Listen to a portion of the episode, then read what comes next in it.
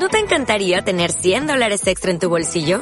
Haz que un experto bilingüe de TurboTax declare tus impuestos para el 31 de marzo y obtén 100 dólares de vuelta al instante. Porque no importa cuáles hayan sido tus logros del año pasado, TurboTax hace que cuenten.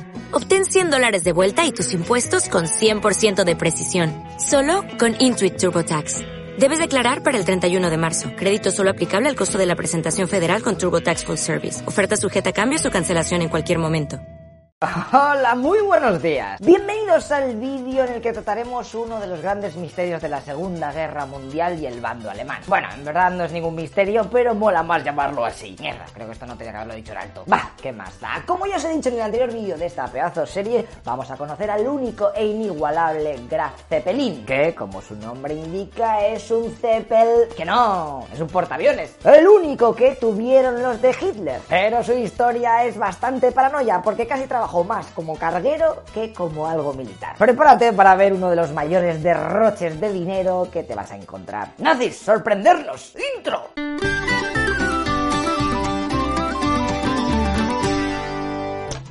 Vamos a ir a noviembre de 1935, que es cuando se aprueba la construcción del primer portaaviones topepino de la Alemania nazi. Pero en aquel momento los astilleros alemanes no daban abasto. Estaban sacando a todo meter submarinos, acorazados, fragatas, bah, lo básico para empezar una guerra y controlar un poquito las aguas. Y claro, un portaaviones como que no se termina de un día para otro. Así que tuvo que pasar un año hasta que se pusieron en serio a construirlo. Tres años después, en 1935, el 85% de esta pedazo máquina de matar estaba terminada. Fíjate que tenía una longitud de 262 metrazos. Para que te hagas una idea, sería así como tres veces un campo de fútbol. Así que la próxima vez que vayas a jugar con tus colegas y te pongas a calentar, ya sabes, hazte por lo menos dos Graf Zeppelins corriendo y ya estás preparado para meter goles como churros. La idea era que este pepino de barco llevase un total de 42 aviones entre los que había bombarderos y cazas bastante bestias. Vale, pues si os he dicho que tan solo falta determinar el 15%,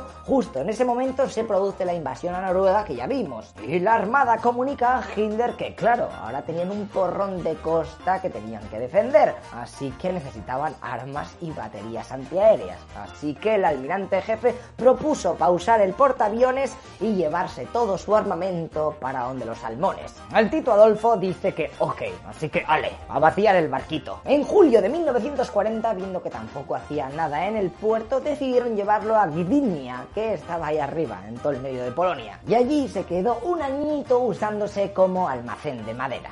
Madre mía, qué cutres. Un monstruenco de portaaviones haciendo del héroe Merlin. Estos alemanes estaban fatal de la cabeza. Luego, como iban a invadir a Stalin y estaba bastante cerca de la frontera, pues se lo trajeron otra vez a Stettin para que no se le pudiera bombardear. Y a los pocos meses, como habían comido la leche de territorio a los soviéticos, pues otra vez se fue al puerto polaco, ese que te he dicho antes. Pasamos un poquito el tiempo para adelante y estamos en 1942, cuando el almirante jefe de los alemanes dice que le vendría el pelo que terminase en el maldito portaaviones, porque estos barcos británicos, estadounidenses y japos se habían visto que eran la leche de útiles. Así que venga, otra vez manos a la obra. Pero eso no era todo, porque también necesitaban un nuevo tipo de bombarderos para meterlos en el portaaviones, que fuesen más ligeros, ya que los que se estaban construyendo en ese mismo momento por la Luftwaffe eran cada vez más tochos y gordacos. Lo que pasa que van a tener que esperarse porque las fábricas de aviones estaban a todo meter y no podían permitirse el lujo de parar la producción para diseñar los malditos aviones super guays para el portaaviones. Así que dijeron al almirante que se apañase con lo que había ahora, que ya más adelante por 1946 harían lo que quisiese.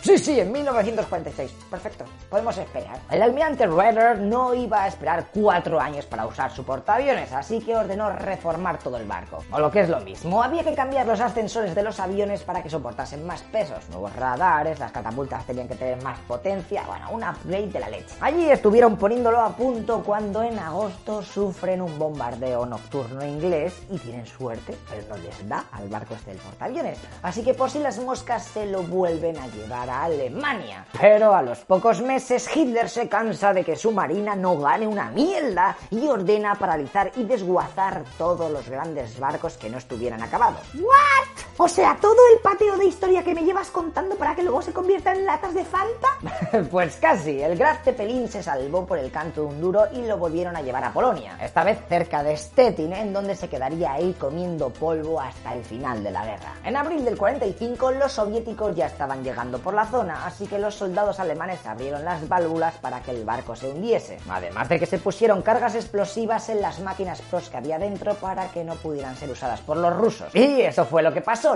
medio hundieron, porque tampoco había mucha profundidad. ¿Y qué ocurrió cuando lo encontró el ejército rojo? Pues algo muy curioso, ya que los aliados hicieron un pacto al final de la guerra. Se podían quedar con todos los barcos enemigos del eje si estaban reparados antes de mediados de 1946. Y si no, se tenían que hundir en aguas profundas antes del 15 de agosto de ese mismo año. Stalin, que no era tonto y aquello era un regalo, intentó por todos los medios repararlo a tiempo. ¿eh? De hecho, lo consiguieron reflotar y toda la pesca, pero tuvo una idea mejor para él. De hecho, aquí la historia se diluye, porque nunca más se supo lo que pasó con él. Algunos decían que se lo llevaron a Leningrado y allí lo desmantelaron, pero hace unos añicos se desclasificaron documentos de la Unión Soviética y la verdad salió a la luz. El portaaviones fue remolcado cerca de la ciudad de Vladislovovo y allí le metieron 24 bombas y proyectiles para ver cuáles eran los puntos más débiles de este tipo de embarcaciones. Pero nada, no se hundió. Tuvieron que recurrir a dos torpedos que hicieron que finalmente se fuese al fondo del mar a los 25 minutos. La localización exacta del naufragio no se supo hasta que en 2006 la Marina polaca dijo haberlo localizado. Está a 87 metros de profundidad y tienen el 99% de fiabilidad de que efectivamente es el Graf Zeppelin. Que yo me pregunto, tío, tiene que medir una locura. ¿Cómo narices no vas a saber qué es ese barco? ¿Aquello está petado de portaaviones hundidos o qué? Ese 1% que dices que a lo mejor no es, ¿a qué viene? En fin, a ver si dentro de unos años nos sacan de dudas porque decían que iban a organizar una expedición para coger cosas guapas de dentro y tal, pero vete tú a saber. Y en el siguiente vídeo no nos vamos a salir del agua porque os voy a contar cómo se las gastaron ambos bandos con la creación de minas marinas. Que aquello fue una auténtica locura, les fue muchísimo de las manos, así que si te gustan las curiosidades, ya sabes. Comenta, like, te suscribes, luego vienes a Patreon, te suscribes más, así ves todos los vídeos ya que están subidos con antelación